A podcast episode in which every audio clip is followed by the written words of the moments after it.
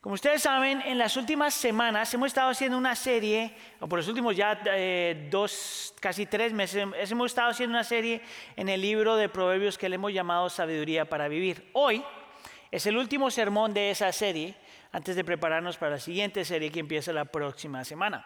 Ah, y, y, de las cosas como trabaja el Señor, me toca, hacer, me toca hablar de un tema que a la gente no le gusta escuchar. Y para serle honesto, a muchos predicadores no les gusta predicar. Y es porque hoy vamos a estar hablando de lo que el libro de Proverbios dice acerca de las riquezas, las bienes materiales, el dinero y todo lo demás.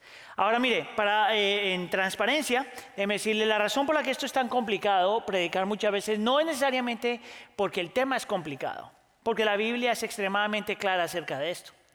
El problema con este tema es porque muchas veces usted uh, tiene problema. Eh, aceptando lo que la escritura ya dijo. Ahora, hace un par de semanas, hace un par de semanas, no, hace un par de meses, estaba hablando yo con un muchacho que me estaba haciendo preguntas de un, de un sermón que habíamos dado acerca de los bienes materiales y las riquezas. Y él me estaba diciendo que él no cree que nosotros como cristianos e iglesia deberíamos hablar, estar hablando acerca de esas cosas, porque la gente pues puede dar como quiera, cuando quiera y en donde quiera. Lo que yo le estaba diciendo a ese muchacho es que en mi tiempo como pastor, lo que yo he aprendido es que las únicas personas que tienen problema cuando la iglesia habla de dinero son la gente que tiene problema con el dinero. y yo quiero entonces invitarte a que tú, si tienes una preconcepción ahorita, si estás conectado en casa y estás diciendo, oh, esta es una de estas iglesias que hablan de dinero, quédate hasta el final. No se desconecte aquí y deje que la escritura le hable para ver si lo que yo le voy a compartir hoy es realmente bíblico o es producto de la imaginación. ¿verdad? No te dejes llevar por lo que tú has escuchado, por lo que tú estás viendo en otros lugares, pero no te dejes llevar por eso. Deja que la Biblia te hable para que tengamos una perspectiva, una cosmovisión más correcta de lo, de lo que son los bienes materiales, por qué el Señor da dinero y todas estas cuestiones. Amén. Amén. Déjame entonces empezar por darle a una definición de lo que significa ser ricos o de las riquezas. Ah, cuando tú miras el libro de Proverbios, te vas a dar cuenta que las riquezas eh, son aquellas cosas que la gente tiene que es más allá de tus necesidades. Se lo digo otra vez. Las riquezas son aquellas cosas que el Señor da y la gente tiene que son más allá de las cosas que tenemos para nuestras necesidades. Si eso es verdad, y yo creo que lo es porque la escritura lo muestra y te lo voy a mostrar ah, más adelante, si te das cuenta, eh, si eso es verdad, entonces hasta cierto punto, todos aquí, y si no casi todos aquí, somos ricos. Si tú tienes más de lo que tú necesitas, tú cabes, caes en la categoría de ser rico. Entonces vamos a hablar con este grupo. Si usted tiene televisión en casa, si usted tiene más de un par de zapatos, si usted nunca se ha ido a la cama sin comer, probablemente usted es rico. Usted está viviendo un estilo de vida que está eh, por encima de todo lo demás de la gran mayoría de la gente que realmente se puede decir que es pobre. Si tú tienes un poquito más de ropa, si tú te tomas vacaciones de vez en cuando, si tú tienes una casita más o menos, un apartamento más o menos, si no te falta nada, tú eres rico. ¿Tú sabes por qué yo tengo que hacer esa aclaración? Porque cuando hablamos de dinero, la tendencia para nosotros es decir, oh, ese sí es rico. Yo no, ese sí. Pero lo que quiero argumentar es que si, tú no, si no te falta nada y tienes mucho más de lo que tú necesitas, este mensaje es para ti. ¿Qué es lo que el libro de Proverbios dice acerca de las riquezas? Y le estoy haciendo tres preguntas al texto. La primera pregunta es esta. ¿Son las riquezas malas? Segunda pregunta, ¿son las riquezas peligrosas? Y la tercera pregunta, ¿cómo mantener las riquezas buenas sin que se vuelvan peligrosas? Bien simple. ¿Son las riquezas malas? ¿Son las riquezas peligrosas? ¿Cómo mantener las riquezas buenas sin que se vuelvan peligrosas? Vamos entonces a responder la primera pregunta. ¿Son las riquezas malas? Y la respuesta es bien simple.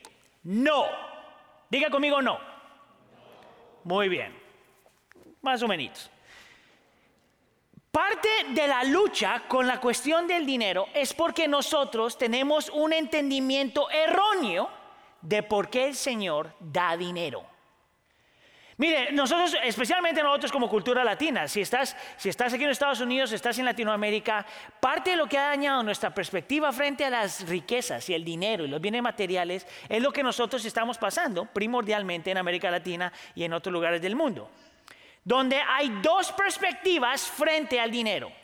Hay dos perspectivas erróneas con argumentos entre comillas teológicos que acerca del dinero. Las dos, perspectivas son el Evangelio de la prosperidad y el Evangelio de la pobreza. Si usted no sé si alguna vez ha escuchado eso, pero ponga atención y tú sabes que las dos cosas que más se escuchan es el Evangelio de la prosperidad, que tenemos gente como nuestro eh, compañero Cash Luna, ¿verdad? Y todos sus amigos, ¿verdad? Y por otro lado, como respuesta está otro grupo de gente que no creen en el Evangelio de prosperidad, pero llaman dicen que nosotros deberíamos vivir el Evangelio de la pobreza. Déjeme entonces, se lo explico, ah, porque a lo mejor hay gente aquí que no sabe lo lo que estoy diciendo. El Evangelio de la prosperidad es esta ideología que se argumenta ser bíblica pero no lo es, donde se dice que los bienes materiales y el dinero es la evidencia más grande, dice este grupo de gente, de que Dios está a tu favor y que Dios te bendice.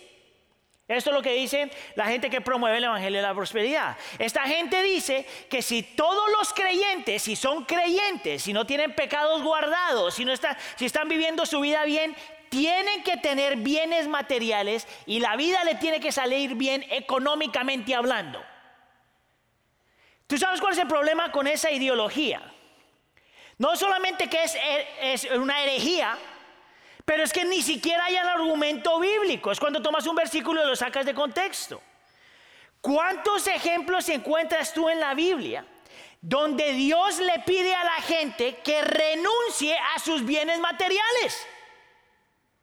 Porque es lo mejor para ellos. Por si acaso no sabe qué está hablando, lea la historia del joven rico. ¿Cuántos ejemplos tú encuentras en la Biblia donde el Señor le dice a la gente, renuncia a tus cosas materiales para que te vaya bien? ¿No te parece irónico que eso nunca lo diría la gente del Evangelio de la Prosperidad? El Evangelio de la Prosperidad, por ejemplo, no te dice que hay muchos ejemplos de gente en la Biblia y aún versículos que te dicen que hay gente que es bendecida cuando no tiene nada. que hay gente que es completamente bendecida cuando le falta, entre comillas, todo. Es más, cuando tú miras la Biblia te das cuenta que hay ejemplos donde su prosperidad es más bien como una maldición y no una bendición. Mire, yo creo que yo no soy conocido en la iglesia por ser un predicador agresivo y grosero y enojón. Apasionado sí, escandaloso sí, pero no grosero y enojón. Pero si hay algo que me enciende a mí, que me arde por dentro y que me puede poner de malas, es precisamente este tema del Evangelio y la prosperidad. Por lo que hace, por cómo trabaja con la gente, por cómo daña al creyente. Es por eso que, por ejemplo, hay un montón de gente que sienten que el Señor está en contra de ellos porque no tienen bienes materiales. Dime tú si eso no es tóxico y antibíblico. Hay un montón de gente que buenos creyentes que aman al Señor, pero que han creído esta mentira, que piensan que entre más dan y si practican la generosidad, Dios les tiene que dar cosas buenas. ¿Tú sabes cuál es el problema con eso?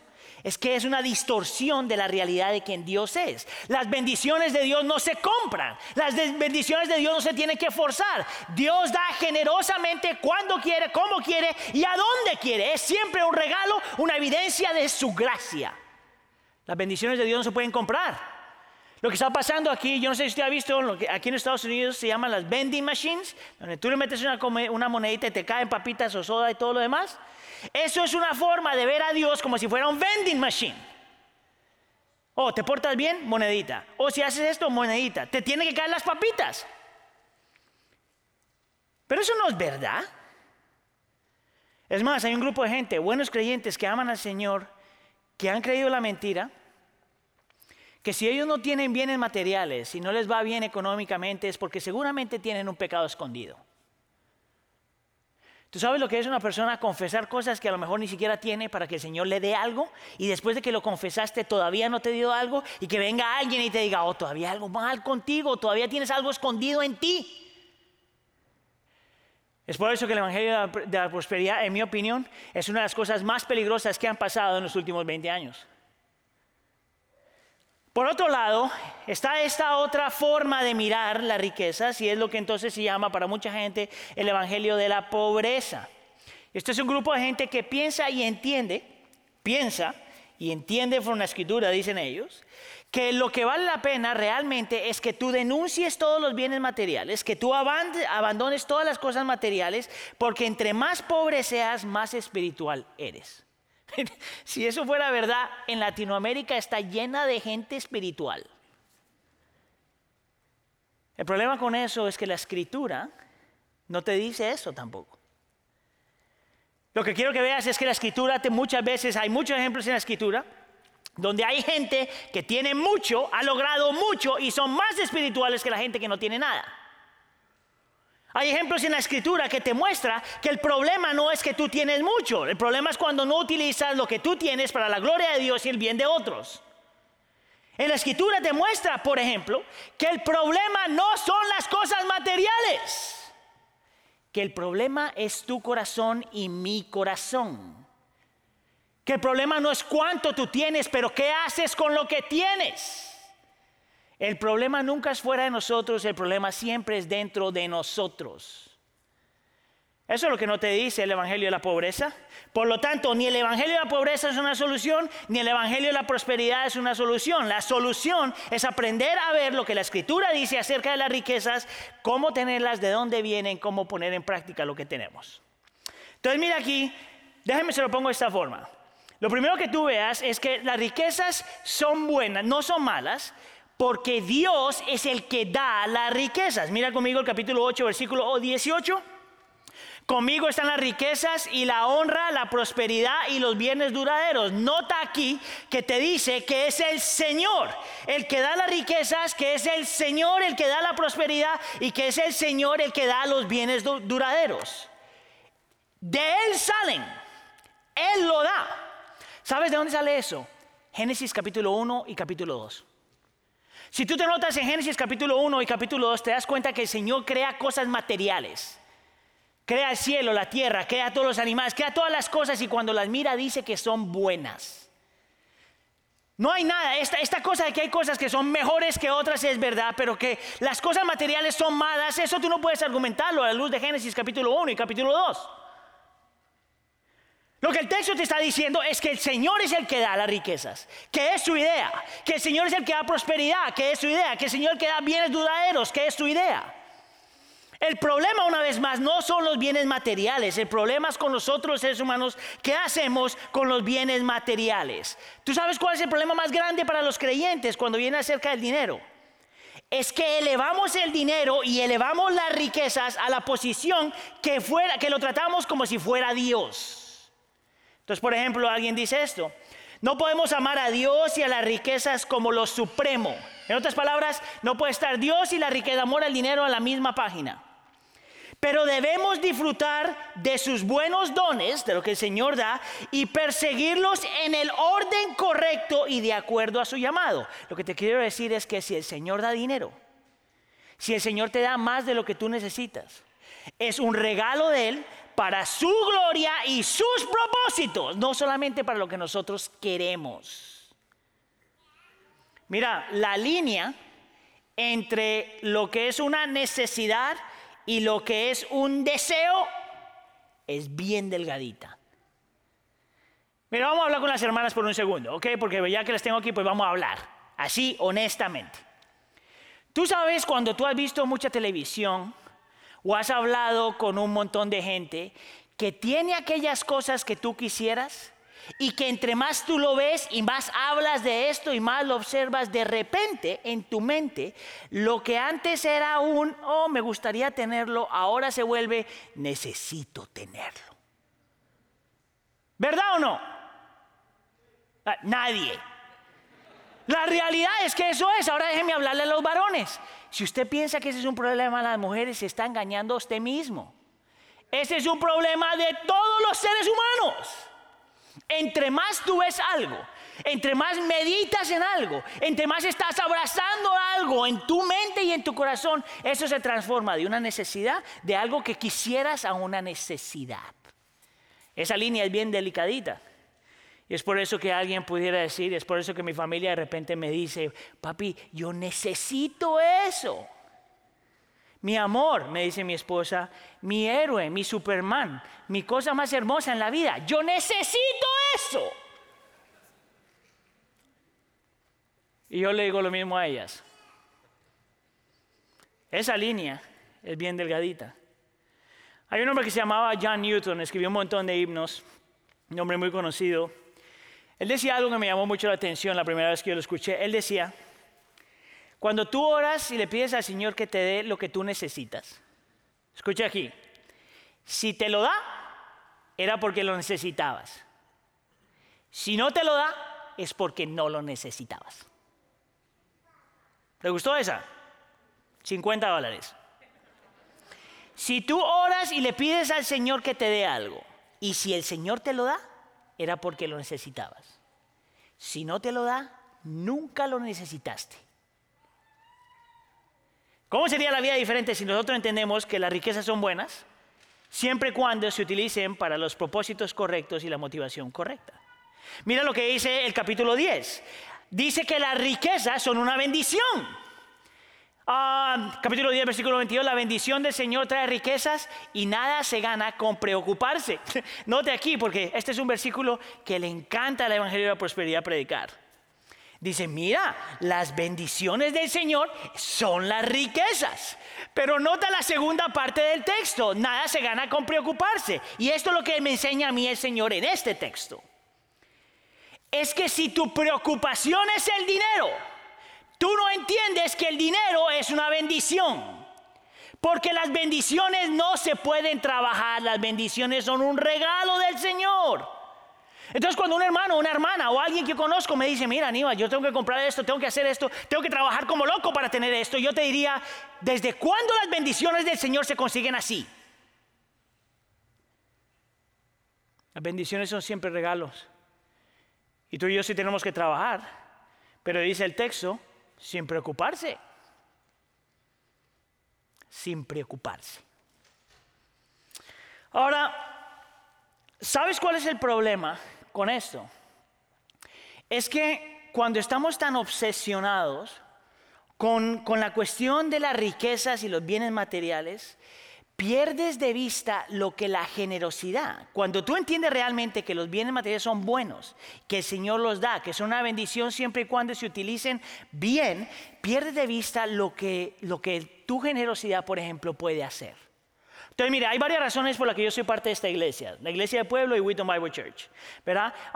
nosotros tenemos un compromiso grande para las cuestiones de la comunidad, tenemos un compromiso grande para las cuestiones de las misiones. a nosotros como iglesia nos importan las cuestiones sociales, tenemos buena doctrina, en mi opinión, tenemos todas estas cuestiones. Pero lo que, una de las cosas que más me llama la atención acerca de la iglesia del pueblo y Wheaton Bible Church y ahora Tri Village también, es que em, realmente tenemos un grupo de personas. Yo no puedo decir que todo el mundo está ahí. Pero sí tenemos un grupo de personas que realmente entienden que los bienes materiales son una bendición si se utilizan bien. Tenemos un grupo de personas que, mire, dan a la iglesia generosamente. Yo no sé quiénes son, by the way, porque ese no es mi departamento ni me interesa. Pero sé que hay un grupo de personas que han sido fieles con la iglesia a lo largo de los años. Mire, este año nosotros vamos a cumplir 30 años como iglesia del pueblo. Vamos a hacer pachangón en octubre. No podemos hacer pachangón ahorita porque no podemos bailar ni nada de eso, entonces ¿para qué hacerlo? ¿verdad? Pero más adelante, pero yo quiero que tú veas una perspectiva de lo que la generosidad de los hermanos fieles ha hecho a lo largo de la historia, no solamente en Iglesia del Pueblo, pero en Wheaton Bible Church. Es porque hay gente generosa y sabe que las riquezas son buenas. Por ejemplo, que nosotros apoyamos a 90 misioneros alrededor del mundo. Eso solo se puede hacer porque tenemos gente generosa. Es por eso que nosotros tenemos este ministerio que se llama Puente del Pueblo, un ministerio que se creó precisamente para ayudar al pueblo inmigrante. Nosotros no pudiéramos hacer eso si no hubiera gente generosa. Es porque nosotros tenemos gente generosa, por ejemplo, que nosotros tenemos los ministerios que tenemos. Damas, caballeros, jóvenes, niños, todas estas cuestiones. De la única forma que podemos hacer eso es porque tenemos gente generosa. Mire, yo esto estoy seguro que usted no sabe, pero durante esta época de la pandemia, los últimos cuatro meses, la iglesia en general ha tenido la bendición de apoyar un montón de gente financieramente ¿verdad? Hemos hecho a eh, compañeros de ministerio con otra gente en nuestra comunidad y hemos seguido apoyando Puente del Pueblo, hemos seguido apoyando misioneros, hemos seguido haciendo las cosas que tenemos que hacer y nomás en los últimos cuatro meses hemos dado más o menos como a medio millón de dólares a gente en necesidad, en medio de todo lo que hemos estado haciendo. Eso a mí me mueve. ¿Tú sabes por qué? Porque yo sé que soy parte de una iglesia donde entendemos que los bienes materiales son buenos, que las riquezas son buenas, que el Señor las da, pero que nosotros estamos llamados a utilizarlos de la forma correcta, en el tiempo correcto, con la motivación correcta y para la gloria del Señor y el bien de los demás. El Evangelio de la Prosperidad no te da eso. El Evangelio de la Prosperidad te, te vuelve en una persona completamente egocéntrica que no entiende a Dios. Y el Evangelio de la, pobreza tampoco te ayuda porque está ignorando lo que la escritura dice claramente en otros lugares frente a las riquezas. ¿Son las riquezas buenas? Sí. ¿Son las riquezas malas? No. Vamos entonces con la segunda pregunta. ¿Son las riquezas peligrosas? Sí. Esto es interesante acerca de este tema. Que tú puedes hacer un estudio en casa y puedes mirar y buscar en la Biblia cuántas veces en la Biblia, especialmente en el libro de los Proverbios, te habla de las bendiciones de la riqueza. Y te vas a dar cuenta que hay varios versículos. Pero cuando sigues estudiando y miras el libro de Proverbios y miras cuántos versículos existen en el libro de Proverbios para mostrarte del peligro de las riquezas, te vas a dar cuenta que hay más versículos del peligro de las riquezas que las bendiciones de las riquezas. Más versículos hablan del peligro de tener mucho, más de lo que necesitas, que de tener, de las bendiciones de tener mucho más de lo que necesitas. Yo quisiera entonces, con esto nos vamos a, quisiera entonces hablar de este punto y decirte que hay cuatro áreas en específico, hay más, pero hay cuatro áreas en específico donde tú puedes ver qué tan peligrosa el amor al dinero y las riquezas son. Cuatro áreas. Número uno, las riquezas tienen el potencial de sustituir a Dios en tu corazón. Número dos, las riquezas tienen el potencial de afectar y transformar tu carácter para mal. Número tres, las riquezas tienen el potencial de hacerte que sacrifiques a las personas por amor al dinero. Y número cuatro, las riquezas tienen el potencial de volverse un ídolo para ti. Mira, te les voy a explicar rápidamente alguna de esas. Las riquezas tienen el potencial de sustituir a Dios. Mira conmigo capítulo 8, versículo 19. Y dice, mi fruto es mejor que el oro fino, mi cosecha sobrepasa la plata refinada. Te dice que las bendiciones espirituales del Señor son mucho mejor, mucho mejor que el oro fino y que la plata refinada que las bendiciones espirituales del Señor son mucho mejor que todo lo material que te puede dar. Si tú no sabes cuáles son las bendiciones espirituales del Señor, déjame te las doy. Todo lo que Cristo ganó y aseguró por ti en la cruz del Calvario. Porque Cristo vive, muere y resucita. Una de las bendiciones espirituales que tú tienes, las mejores eh, eh, bendiciones espirituales que tú tienes, es que Él te justificó, que Él te redimió, que Él te santificó, que Él te adoptó, que Él te perdonó, que te ha amado, que nunca te deja ir, que su amor nunca cambia por ti. Esas son las bendiciones espirituales. Y eso, comparado al dinero y las cosas materiales, esto es infinitamente mejor. Porque esto nadie te lo puede quitar. Y esto desaparece hoy o mañana. Si hay algo que nosotros vamos a aprender durante esta época, es que ninguna cosa material, incluyendo tu salud, es permanente. Hoy tienes y mañana no. Pero las bendiciones espirituales del Señor se quedan aunque venga la tormenta. Mira, de otra forma para explicártelo, si tú quieres saber cuáles son las bendiciones espirituales del Señor, mira el fruto del Espíritu. No los frutos del Espíritu, el fruto del Espíritu, porque es uno, singular. En nuestra relación con el Señor, porque en Cristo Jesús es y lo que hizo, y porque tenemos el Espíritu de Dios en nosotros, esto es lo que Él nos da. Amor, gozo, paz, paciencia, benignidad, bondad, fe, macedumbre y templanza. Interesante que ninguna de esas cosas se pueden comprar con dinero. Por más de que tú piensas que si tienes mucho y tienes el mejor trabajo y tienes todo lo que tú quieras, vas a tener paz y gozo, eso es mentira, porque eso está condicionado siempre y cuando tengas lo que tú piensas que necesitas. Todas estas cosas son regalos del Señor. Es por eso que Pablo puede cantar y escribir acerca de gozo en Filipenses cuando está en la cárcel. Es por eso que Pablo puede decir a la gente que sean felices y tengan contentamiento cuando sabe que va a morir. Es por eso que Cristo Jesús puede llegar a la cruz del Calvario por el gozo puesto frente de Él. Porque todas las bendiciones del Señor, el fruto del Espíritu no está condicionado a nada ni a nadie. No hay ninguna riqueza, no hay ningún bien material, no hay ninguna cosa que se pueda comparar a todas las bendiciones espirituales que Cristo da. Este versículo nos dice eso. Por más de que tú pienses que entre más tengas, más feliz eres, te estás engañando a ti mismo. Aquí es cuando las riquezas sustituyen al Señor. Es más, es tan peligroso esto que muchas veces yo he pensado que para alguna gente es mejor no tener nada. ¿Tú sabes por qué? Mira ese versículo, capítulo 30, versículo 9. Dice, porque teniendo mucho podría desconocerte y decir, ¿y quién es el Señor? ¿Tú sabes lo que eso significa? Que muchas veces parte del peligro con las riquezas y los bienes materiales es que te hace creer que lo que tú tienes, tú te lo ganaste. Que lo que tú tienes, tú lo lograste. La frase que nosotros utilizamos los latinos es con el sudor de mi frente. Mire, todo el mundo tiene que trabajar, dice el texto, hay que trabajar. Pero todo lo que tú tienes y todo lo que tú eres, escucha aquí iglesia, es una evidencia de la gracia del Señor. Lo que tú tienes y todo lo que eres es solo gracia. Mire, se lo pongo de esta forma. Si usted hubiera nacido en otro lugar, a que usted no tendría lo que usted tiene hoy. ¿Tú sabes por qué tú naciste donde tú naciste? Porque Dios te lo dio. En algunos de nosotros tenemos bien porque tenemos una familia que nos ha apoyado. Déjame decirte, tú escogiste tu familia. No, el Señor te la dio.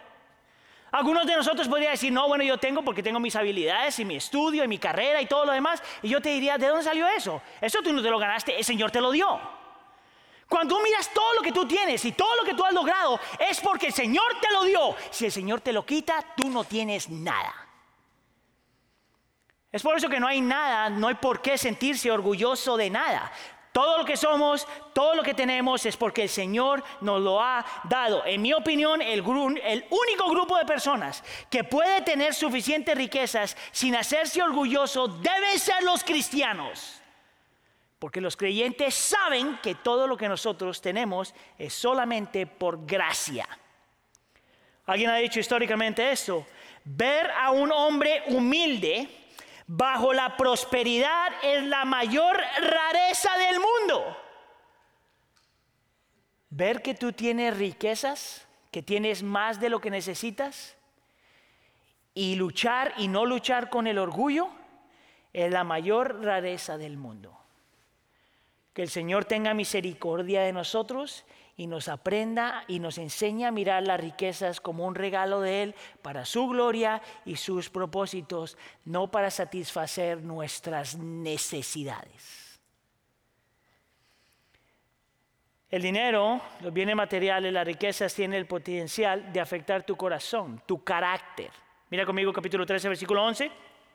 Dice, el dinero mal habido pronto se acaba, quien ahorra poco, poco se enriquece. Esto es lo interesante acerca de la frase mal habido. En el original se puede traducir, ah, más o menos esta la idea, cuando alguien tiene dinero y eh, desea dinero, un dinero que aparece de la nada, ese es el concepto. Verás, si tú miras la, la, cultura más joven, especialmente para los jóvenes que están aquí, tú te vas a dar cuenta que lo que está popular ahora es gente que se hace famosa rápida. ¿Tú sabes cómo yo sé? Por eso es que YouTube se ha vuelto tan famoso. YouTube tiene la capacidad Mira, si tú quieres hacerte famoso, vuélvete un youtuber. Y tienes que hacer una de estas dos cosas. O haces cosas bien tontas que la gente admira y te vuelves famoso y rico, o haces cosas bien creativas y te vuelves famoso y rico. ¿Tú sabes cuál es el problema con los youtubers? Que no tienen que trabajar por eso realmente. Viene rápido. Ese es el problema con algunos atletas. Cuando tienen unas habilidades increíbles, se meten a jugar y se vuelven ricos así. ¿Tú sabes cuál es el problema con eso? Nunca desarrollan carácter.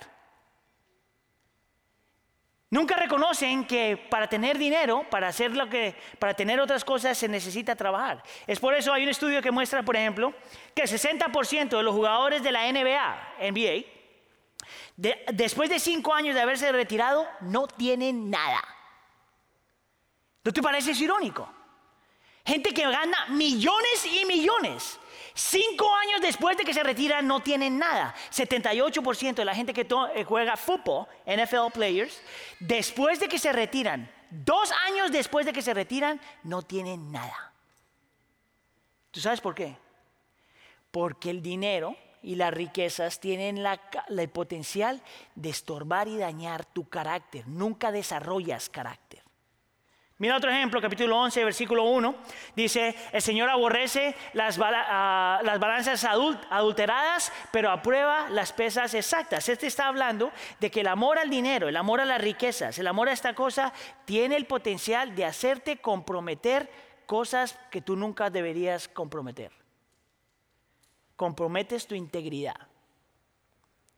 Te voy a dar un ejemplo, que esto significa, y escúcheme bien. Esto es, por ejemplo, cuando tú estás haciendo tus taxes y no dices todo lo que tú tienes que decir. Eso es cuando vas a trabajar y si trabajas para alguien, tú ponchas como si estuvieras trabajando y ya dejaste de trabajar.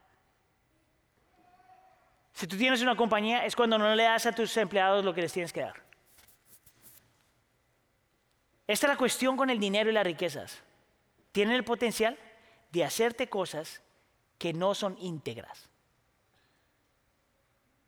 Dime tú si eso no es verdad. Te lleva a comprometer lo que el Señor te pide que no comprometas. El amor a las riquezas tiene el potencial de hacerte sacrificar relaciones. Mira 17, capítulo 17, versículo 1. Más vale comer pan duro donde hay concordia que hacer banquete donde hay discordia. Bien simple este versículo te lo pone así. Es mejor no tener un banquete y comer agua y pan en paz con tu familia que tener un banquete y no tener a tu familia. Mira, hay una frase que yo he repetido varias veces desde que, soy, de que estoy predicando. Yo creo que la he repetido por lo menos unas 10 veces y la voy a seguir repitiendo hasta que el Señor me lleve con él. Yo todavía no he encontrado a una persona, a un creyente, que cuando está a punto de morirse me dice, pastor, yo como hubiera querido trabajar más. Yo no he encontrado a esa persona. Yo no he encontrado a nadie que está a punto de morirse que me dice, yo hubiera querido una casa más grande, un carro más grande, un mejor cuerpo, una mejor ropita, una mejor lo que sea. Yo no he encontrado a esa persona todavía. Yo te digo la persona que yo he encontrado. La que antes de morirse me dice, espero que el Señor me dé cinco minutos más con mi esposa, cinco minutos más con mi hijo, cinco minutos más con la gente que yo amo, que el Señor me dé un día más para con la gente que yo no gasté mi vida. ¿Tú sabes por qué? Porque si no tenemos cuidado, las riquezas tienen el potencial de hacerte sacrificar lo que realmente importa, la gente. Tú sabes que hace años una persona me dijo, las personas siempre vienen primero que las cosas. Ese principio ha dictado toda mi vida, en especial con mi familia. Mira, mi esposa me hace burla porque yo no soy una persona en inglés, se llama handy. Yo no tengo esas habilidades que ustedes tienen. Yo lo miro a ustedes en Facebook arreglando un carrito, haciendo arreglando el techo, las ventanas. Yo no hago nada de eso y mire, ni me interesa. El Señor me llamó algo más. Pero aunque pudiera, yo no creo que yo utilizaría mi tiempo en casa, el poco tiempo que tengo en casa, arreglando la casa. Yo prefiero sentarme y hablar con la gente que el Señor me dio. Arregla tu casa, pero no acuestas de tu familia. Trabaja duro, pero no sacrifiques relaciones. Porque a lo mejor, a lo mejor, tú estás poniendo las riquezas por encima de la gente. esto es interesante. Bueno, déjame todo y otro porque no me queda mucho tiempo. Las riquezas tienen el potencial de hacer que las riquezas se vuelvan un ídolo. Un ídolo es aquella cosa que te promete seguridad. Mira el versículo 10, versículo 15, capítulo 10, versículo 15 dice, la riqueza del rico es su baluarte la pobreza del pobre es su ruina. Pero mira la primera parte del versículo. Cuando está hablando del baluarte, está hablando de estas murallas que se construían en tiempos antiguos alrededor de la ciudad. Era una muralla grandísima que entre más alta, más la ciudad se sentía protegida. Y lo que te está diciendo es que, es que las riquezas tienen la capacidad de hacerte sentir y creer que estás seguro. Es cuando una persona dice, bueno, si tengo esto o me compro esto, entonces estoy bien. Si tengo la carrito, si tengo la casita, si tengo la ropita, si tengo esto, entonces estoy bien. Si he comprado esto, si he logrado esto, si tengo mis ahorros, entonces estoy bien. Y lo que el libro de Proverbios te está diciendo es que eso es una ilusión. Esta misma frase aparece en el capítulo 18, versículo 11, y dice, ciudad amurallada es la riqueza para el rico, y este cree o se imagina que sus muros son inexpugnables. Esto es lo que te está diciendo. Que muchas veces nosotros nos hacemos la ilusión que entre más tengamos, más seguros estamos.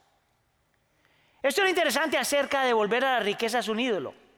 Que si tú quieres ver cuáles son todos tus ídolos, mira cómo gastas tu dinero. Mire, mire, se lo voy a probar.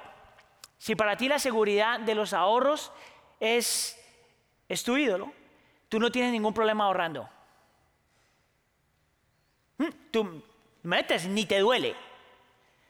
Si tu seguridad y tú te sientes seguro o apreciado y eso es que la gente te apruebe y te mire y te veas bien y todo lo demás, a que tú gastas un montón de dinero en ropa o en el gym o en una de esas cosas que engañan a los demás y parece que estuvieras delgado.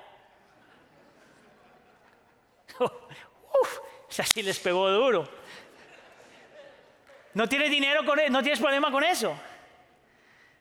No tienes problema con comprar cosas, digamos, si tú piensas que lo que vale la pena son tus títulos y la aprobación y que la gente piensa a que te metes en un gym, a que pones un club, a que tienes membresía, a lo que sea y ambiente y ni te cuesta. He ahí tu ídolo. Si tú sabes, quieres saber cuáles son todos tus ídolos, tus ídolos, aparte del amor al dinero, mira todo lo que tu dinero compra. No hay nada malo con comprar. Yo acabo de decirle que, que, la riqueza es una bendición del Señor. El Señor te la da, disfrútala, puedes tener, pero cuando toda tu vida es acerca de eso, he ahí tu ídolo.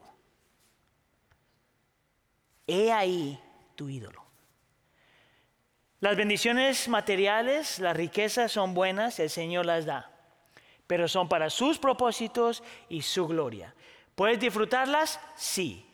¿Puedes tener más de lo que necesitas? Sí, pero si ese es tu estilo de vida, entonces tienes un gran problema porque las riquezas se han vuelto algo peligroso para ti. La pregunta entonces es, ¿cómo mantenemos este balance?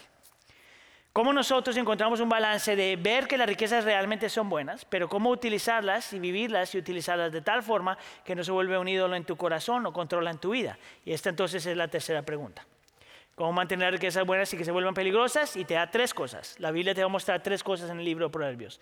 Aprende a ser generoso, aprende a ahorrar al Señor y aprende a vivir simple.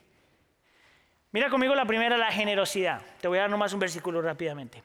Unos dan a manos llenas y reciben más de los que dan, otros ni sus deudas pagan y acaban en la miseria. Y está hablando el principio como si fuera una persona que está cultivando, que te está diciendo, entre más tú des, más vas a recibir.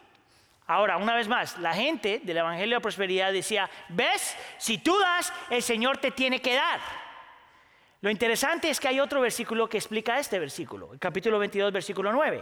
Dice, el generoso será bendecido, pues comparte su comida con los pobres.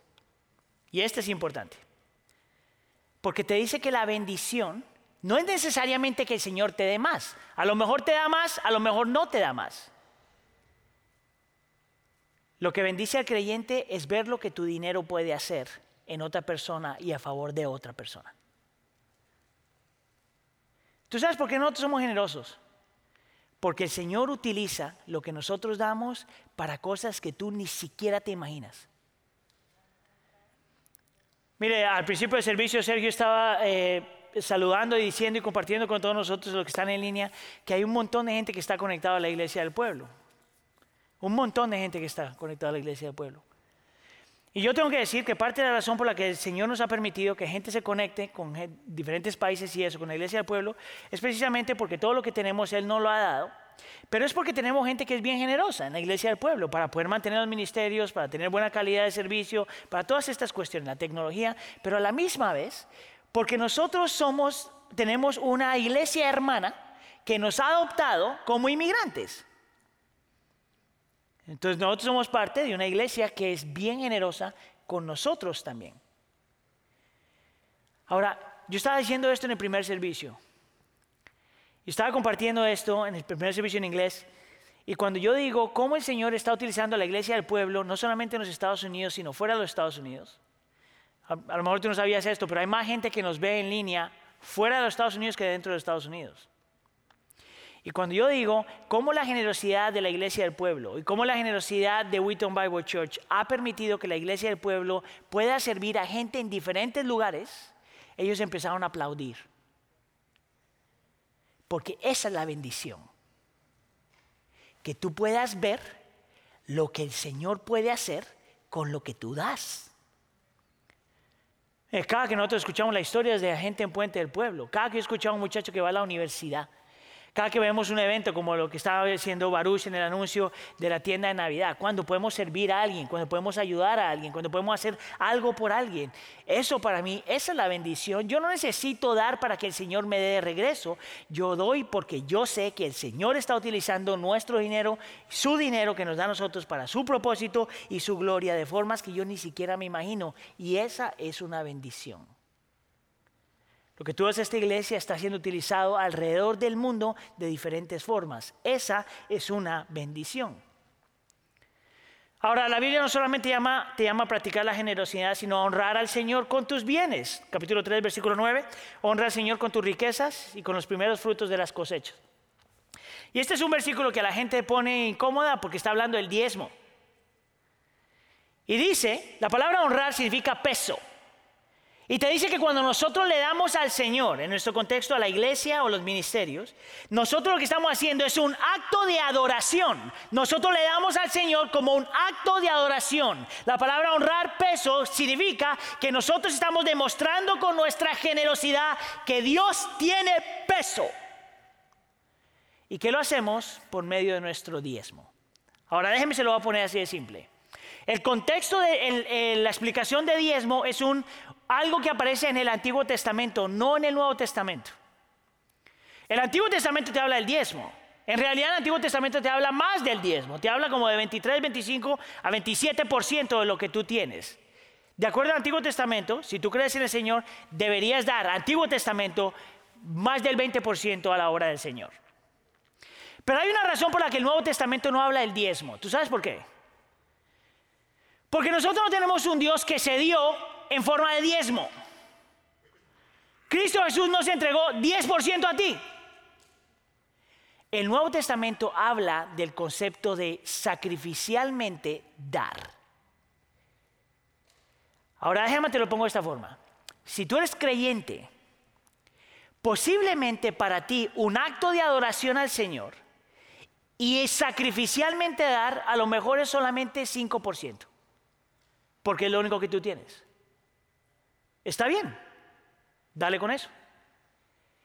Pero si tú tienes riquezas, 10% no es dar sacrificialmente. Te lo pongo de esta forma. Nosotros creyentes estamos llamados a dar hasta que tengamos que confiar en el Señor. nosotros damos hasta que el Señor sea nuestra única seguridad. Esto es lo más interesante de todo esto es que el dar es por tu propio bien, por mi propio bien. Mire, yo como pastor, ha habido momentos en mi vida donde yo siento que si yo doy, voy a tener que sacrificar esto, voy a tener que sacrificar esto, y voy a tener que sacrificar esto. Y lo que la Biblia me dice es que yo tengo que dar como pastor porque yo necesito aprender a confiar y descansar en el Señor. ¿Es esa tu vida? ¿Estás estudiando así? Mire, aquí nadie va a saber si usted da o no. Nosotros tenemos un departamento de contabilidad, ellos saben. Aquí ninguno de los pastores va a decir, oh, déjame ver si Aníbal chequeó. Nadie. Pero tú sí, por tu bien, tú tienes que hacerlo. Y lo último es aprendiendo a, aprendiendo a vivir simple. Mira, déjame saltar ese versículo.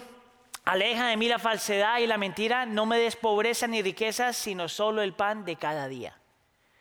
Esa es una oración radical. Señor, no me des mucho ni me des tampoco, solo dame lo que necesito. ¿Cuándo fue la última vez que usted oró así? Solo lo que necesito. ¿Tú sabes qué pasaría si el Señor responde esa oración? Se acabaron las riquezas. Solo lo que tú necesitas. La pregunta es, ¿por qué entonces el Señor te da riquezas? Para que tú vivas con lo que tienes que vivir, puedas disfrutar lo que el Señor te da, pero para que lo extra puedas darlo a Él y a los demás. Lo extra no es para que tú guardes más, lo extra es para que des más. Yo siento que cada que yo tengo que predicar de esto, tengo que decirle a la gente de la iglesia la misma cosa. Yo no necesito su dinero. La iglesia no necesita su dinero. Si usted no quiere dar aquí, no dé. De donde usted se le dé la gana, pero dé. Pero por otro lado, si esta es su iglesia, usted tiene una responsabilidad frente al Señor a sostener la iglesia. Amén. ¿Por qué dar? Y con eso termino. Porque tenemos un Dios que se dio primero. La única forma en que nosotros nos volvemos radicalmente generosos y honramos al Señor y aprendemos a vivir con lo que tenemos es cuando entendemos que Dios se dio primero en Cristo Jesús. La razón por la que nosotros somos generosos es porque Él fue generoso primero. Tú no te merecías a Cristo y Cristo sin embargo fue la cruz del Calvario. Tú no merecías el perdón de Dios y sin embargo el Señor te perdonó. Tú no necesitabas, tú no merecías ser aceptado por el Señor y sin embargo el Señor te aceptó en Cristo Jesús. La única razón y el poder para nosotros aprender a dar es cuando entendamos que Dios se dio primero. He ahí el poder, he ahí la inspiración, he ahí la motivación. Tú das y aprecias lo que el Señor te ha dado porque el Señor se dio primero. Amén. ¿Oramos? Señor, te damos gracias porque como iglesia, Señor, podemos hablar de estos temas que para mucha gente a lo mejor son incómodos y complicados, pero que nosotros entendemos, Señor, que son bíblicos e importantes para nosotros, Señor.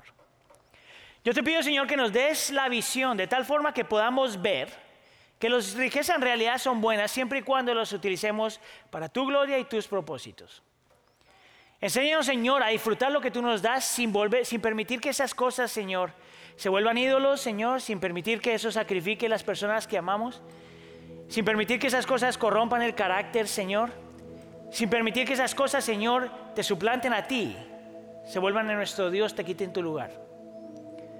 Danos, Señor, una visión tan grande acerca de las riquezas que aprendemos a ser generosos, que aprendemos a honrarte, Señor, con nuestros bienes y nuestro dinero y que aprendemos a vivir vidas de simpleza y contentamiento.